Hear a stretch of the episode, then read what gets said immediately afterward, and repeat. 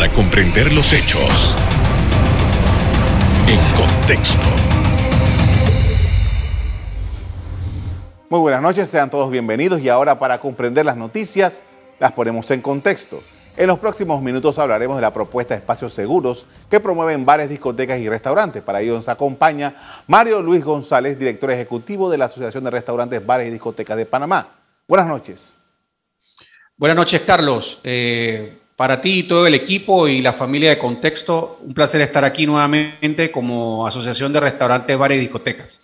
Gracias por aceptar nuestra invitación. Eh, vamos a entrar una vez en, el, en este asunto de esto de los espacios seguros.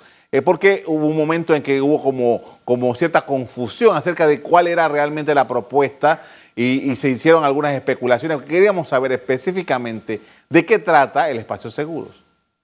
Sí, Carlos, mira, es, bueno comenzar, eh, como tú lo dices, aclarando este tema. Obviamente nosotros como Asociación de Restaurantes, Bares y Discotecas, y ves eh, lo que incluye esta asociación, somos un grupo muy diverso, un, grupo muy variado. Eh, nosotros en la asociación ofrecemos acompañamiento, asesoría, somos facilitadores, representamos a nuestros agremiados en diferentes tipos de reuniones a nivel nacional. Y tenemos que aceptar que un grupo de agremiados, sobre todo aquellos bares, discotecas, cantinas, jardines a nivel nacional, que en el día de hoy, en este momento, a esta hora, todavía continúan cerrados. Eh, y ellos nos, plantearon eh, el tema de eh, ver la posibilidad de, acercarnos en las reuniones que estamos sosteniendo con el, ministro de Salud, como cualquier otra asociación y gremio o, cámara de este país que, en este momento, que representa un sector productivo, se está reuniendo eh, con el Ministerio de Salud porque el único objetivo que busca es tratar de seguir trabajando y salvar la mayor cantidad de empleos. Y en ese momento eh, se, se planteó la necesidad de que se quería alguna medida que pudiera facilitarle a estos negocios que dentro de la asociación están cerrados, tener la oportunidad de por lo menos ver una luz en el túnel, Carlos. Entonces es allí donde en esa reunión se nos plantea de que se, en estudios eh, el tema del Baku Check eh, por la parte de la IG y qué pensábamos nosotros. Y nosotros lo que le planteamos inmediatamente al Ministerio de Salud era que si esa era una oportunidad para que eh, eh, negocios que estaban cerrados tuvieran la oportunidad de abrir, nosotros lo veíamos con buenos ojos y que queríamos eh, seguir conversando sobre el tema. Y lo que busca es sencillamente darle la oportunidad a estos negocios que han estado cerrados, como bares, discotecas, jardines, tener la oportunidad de recibir algo de ingreso, lo cual no han podido hacer durante 17 meses. La medida sencilla, tratar de darle la oportunidad a través de la herramienta desarrollada por la IG, a aquellas personas que ya tienen eh, una dosis de la vacuna o dos dosis de la vacuna. Sí quiero aclarar, Carlos, nosotros como gremio, nosotros no podemos obligar a ningún negocio a que implemente esta medida. Esta es una medida particular de cada negocio. Eh, eh, y por, por, ejemplo, en este momento ya hay algunos restaurantes, restaurantes bares, que están implementando, por ejemplo, iniciativas como un porcentaje de descuento, eh, o, le, dan algún tipo de cortesía a aquellas personas que presentan en sus establecimientos, ya sea eh, su tarjeta con una dosis o, con dos dosis, Carlos.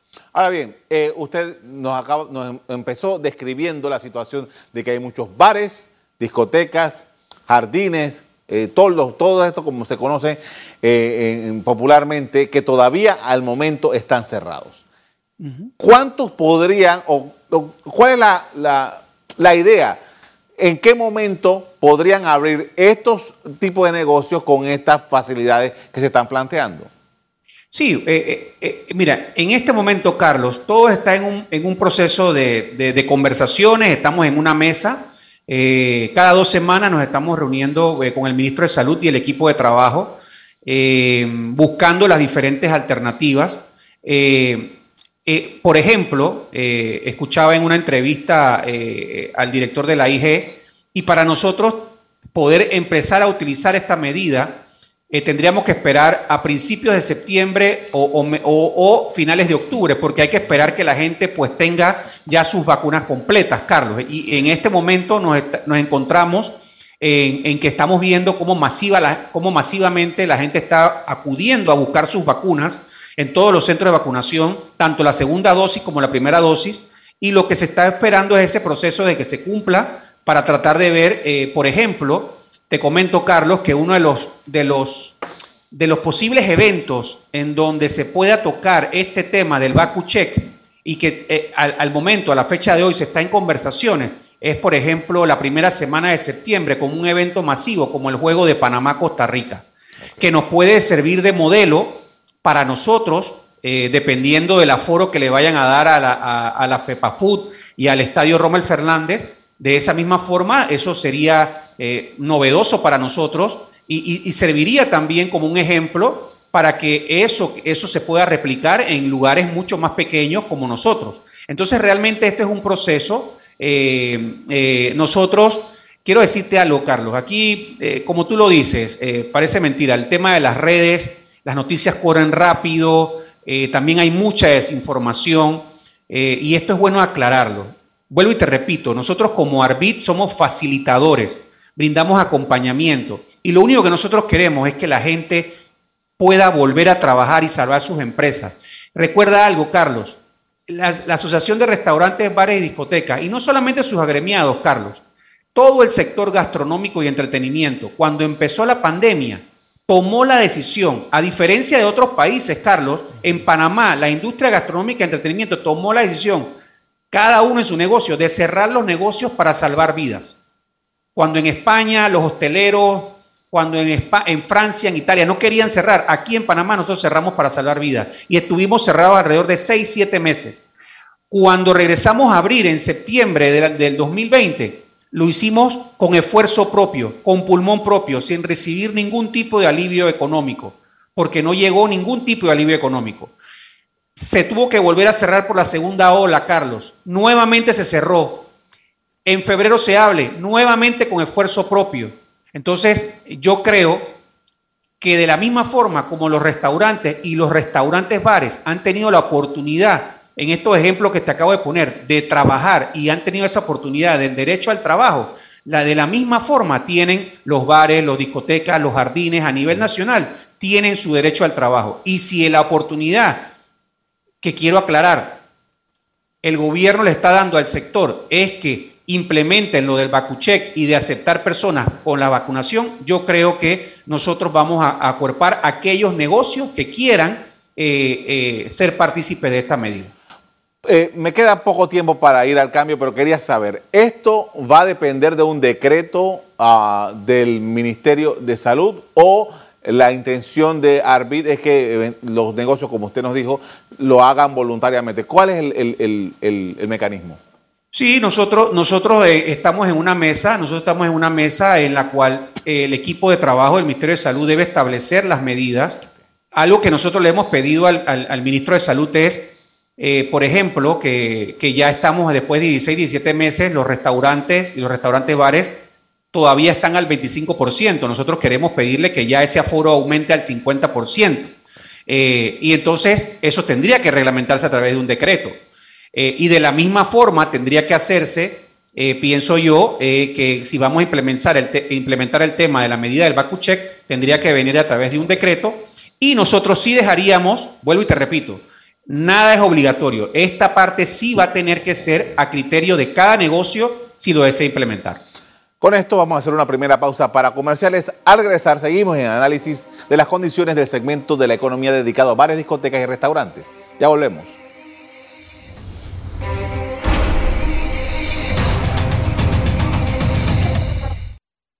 Estamos de regreso con Mario Luis González, director ejecutivo de la Asociación de Restaurantes, Bares y Discotecas de Panamá, analizando la situación de ese sector económico.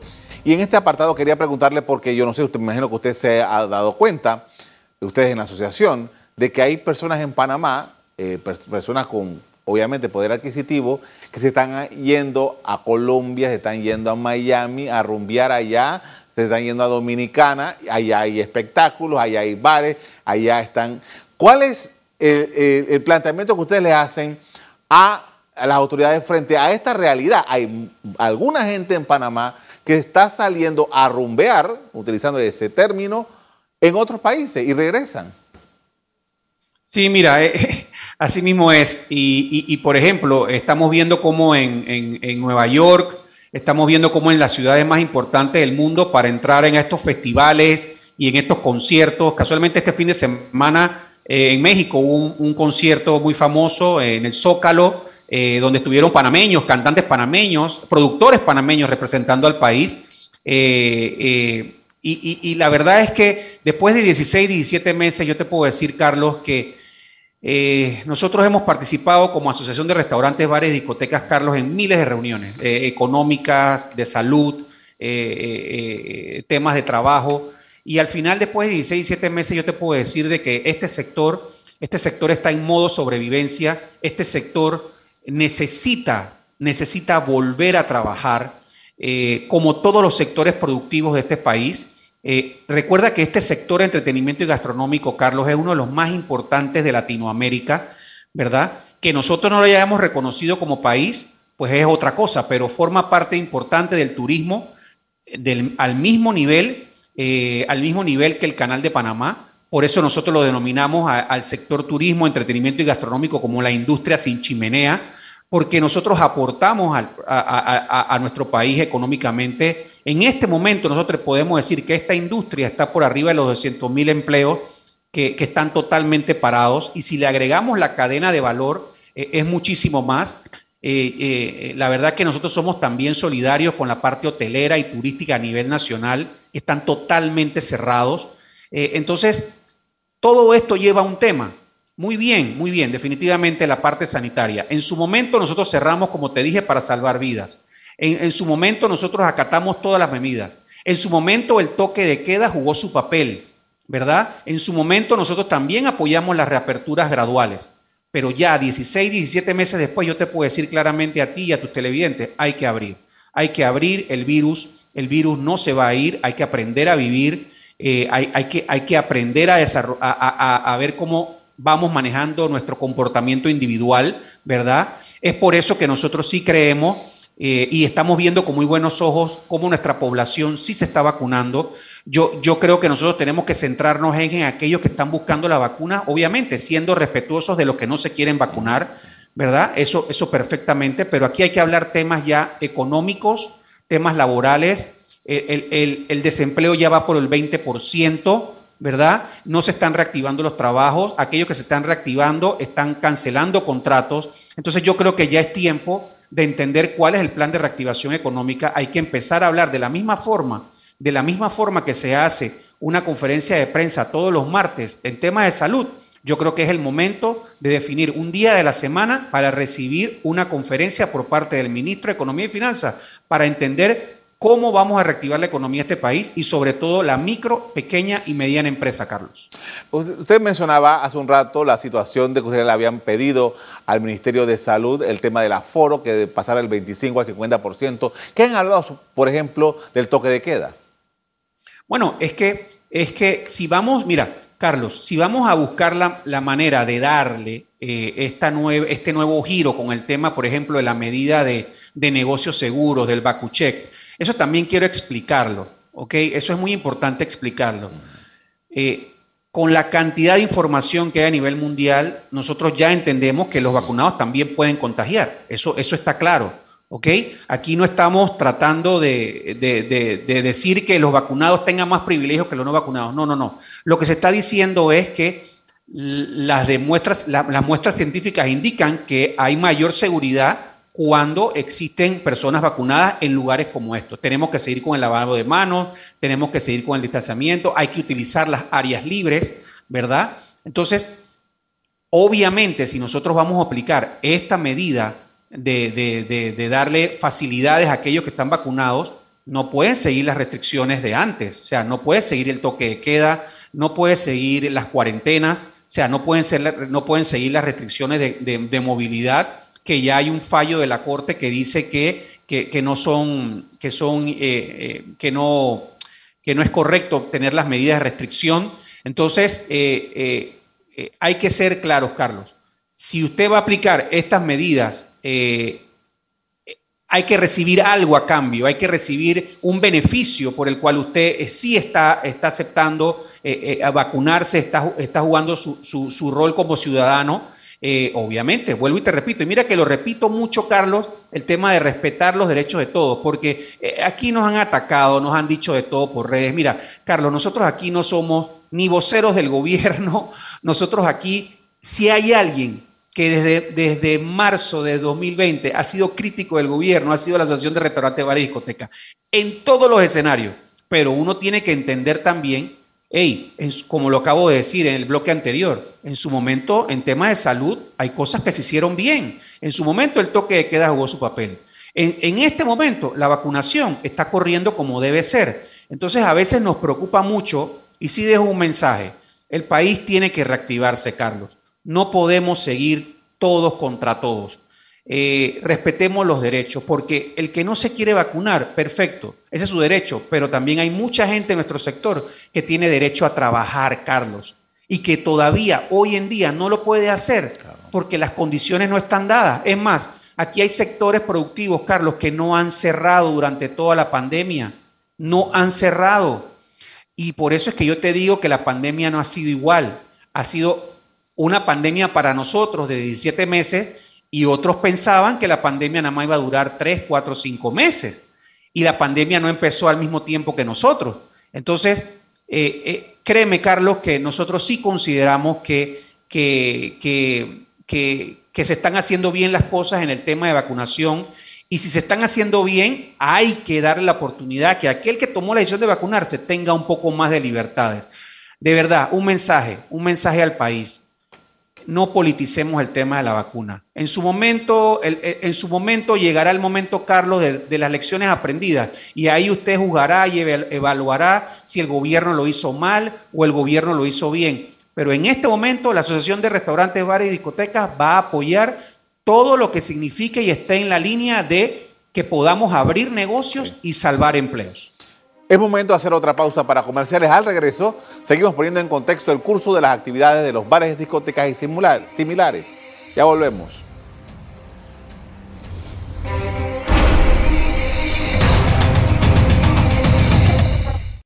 En la parte final estamos de regreso con Mario Luis González, director ejecutivo de la Asociación de Restaurantes, Bares y Discotecas de Panamá, analizando la situación de este grupo comercial. Y en este apartado quería preguntarle, porque a lo largo de estos 16 meses hemos hablado varias veces en varios momentos cruciales de la crisis que desató el coronavirus y hemos ido, eh, en cierto modo, llevando como una bitácora de eh, los avances de eh, este sector en particular. Y quería preguntarle, en este momento, usted mencionó los grupos críticos que todavía siguen cerrados, pero ¿cuál es el avance? ¿Cuánto se ha podido reactivar de este grupo?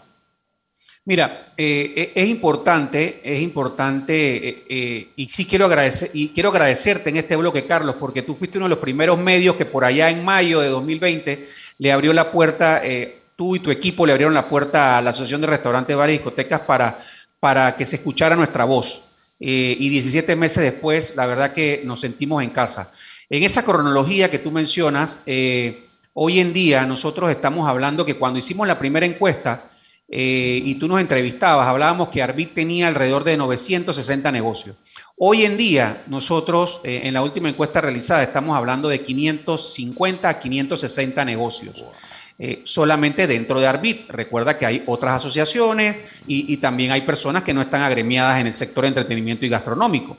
Pero de esos 560 estamos hablando que hay un 40%, eh, estamos hablando de un 40% de restaurantes, 40%, 45% de bares y la diferencia entre 15 y 6% están en el tema de las discotecas, jardines y, todo lo demás. Eh, nosotros hoy en día eh, estamos hablando de que hemos podido, desde 10.000 empleos directos, hemos podido reactivar alrededor de 6.000 empleos directos. De esos 25.000 son empleos indirectos, nosotros hemos podido hablar de qué son los empleos indirectos, de aquellos que son los saloneros eventuales, los bartenders eventuales, eh, los vale parking, entonces estamos hablando como de 3.000 a 5.000 personas de, de esas 25.000. Eh, obviamente nosotros estamos en un proceso, Carlos, que acabamos de, extender el toque de queda. Eh, todavía estamos esperando cumplir el mes para ver cómo ha impactado ese cambio de toque de queda a las 12 de la noche, porque ahora los negocios de restaurantes y restaurantes bares, bares con terraza pueden cerrar a las 11. Entonces nosotros vamos a darle otra semana más para que corra para ver cómo estaba impactando. Antes de que se cambiara ese toque de queda, que nos regresaron a las 9 de la noche, nosotros estábamos en un incremento como del 70% de la facturación. Eh, cuando cayó ese nuevo toque de queda, estábamos en un 40% de la facturación. Así es que esperamos, esperamos que, terminando este mes de agosto, donde haya corrido un poquito más el nuevo toque de queda, podamos hacer esos nuevos análisis. Pero si quiero decirte algo, Carlos, usted puede ver los restaurantes llenos hoy en día. Usted puede ver los bares y terrazas llenos, pero usted no está viendo lo que hay detrás.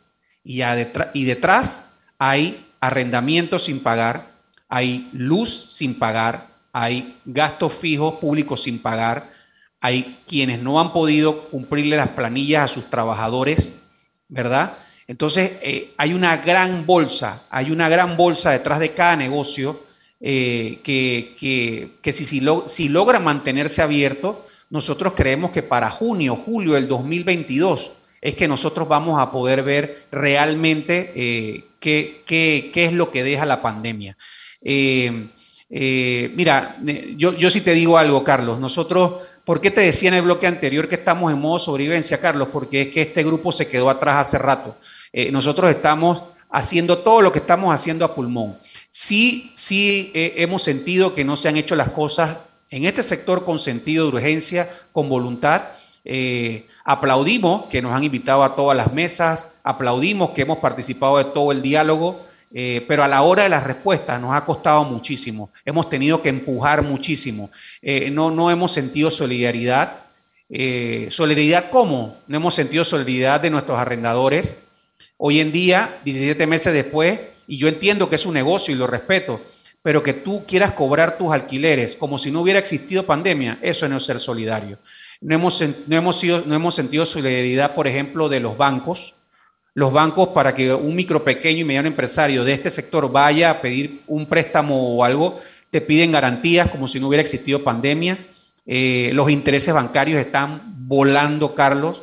Eh, entonces, créeme, todavía, todavía falta mucho para conocer esta realidad. Eh, creemos que hay muchos actores dentro del gobierno que han hecho su trabajo, hay otros que no lo han hecho. Eh, y, al final del camino, esta industria chimenea, nosotros somos parte de esa industria. La gastronomía, el entretenimiento forma parte de esa industria. Y yo creo que en este momento ya lo que hay es desesperación, Carlos, ya hay desesperación. La gente quiere trabajar, quiere abrir su negocio eh, y, lo que se viene va a ser muy duro con el tema de la pandemia económica, Carlos. Ahora, eh, todo esto nos está dejando muchas lecciones y algunas las estamos aprendiendo a golpes.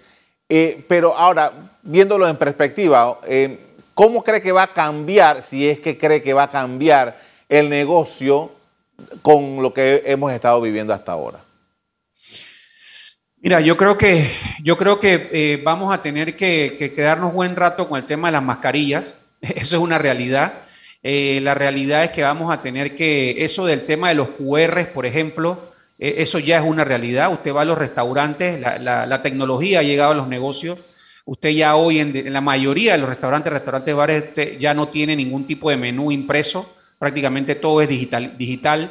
Eh, el tema de la utilización de redes sociales eh, para, para, el mercadeo digital ha llegado para quedarse en nuestros negocios.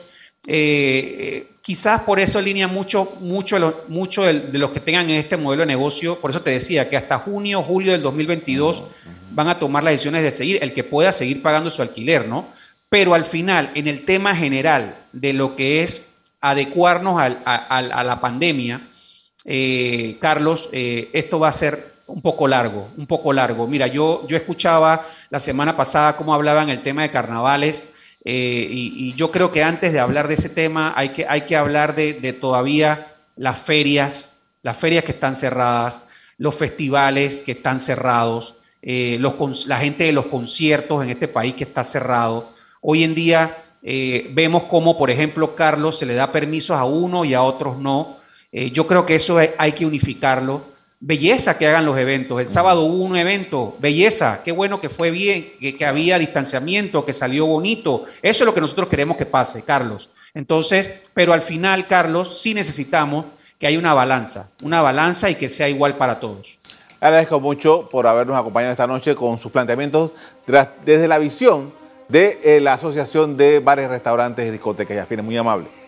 Gracias a ustedes, Carlos. Siempre en casa aquí en Contexto. Gracias. A lo largo de los meses que lleva este año 2021, el grupo de los bares, discotecas y afines han presentado a las autoridades de salud varias propuestas para retomar las operaciones de ese sector contemplado en el grupo 6 de reapertura. Hasta aquí el programa de hoy. A ustedes les doy las gracias por acompañarnos y me despido invitándolos a que continúen disfrutando de nuestra programación. Buenas noches.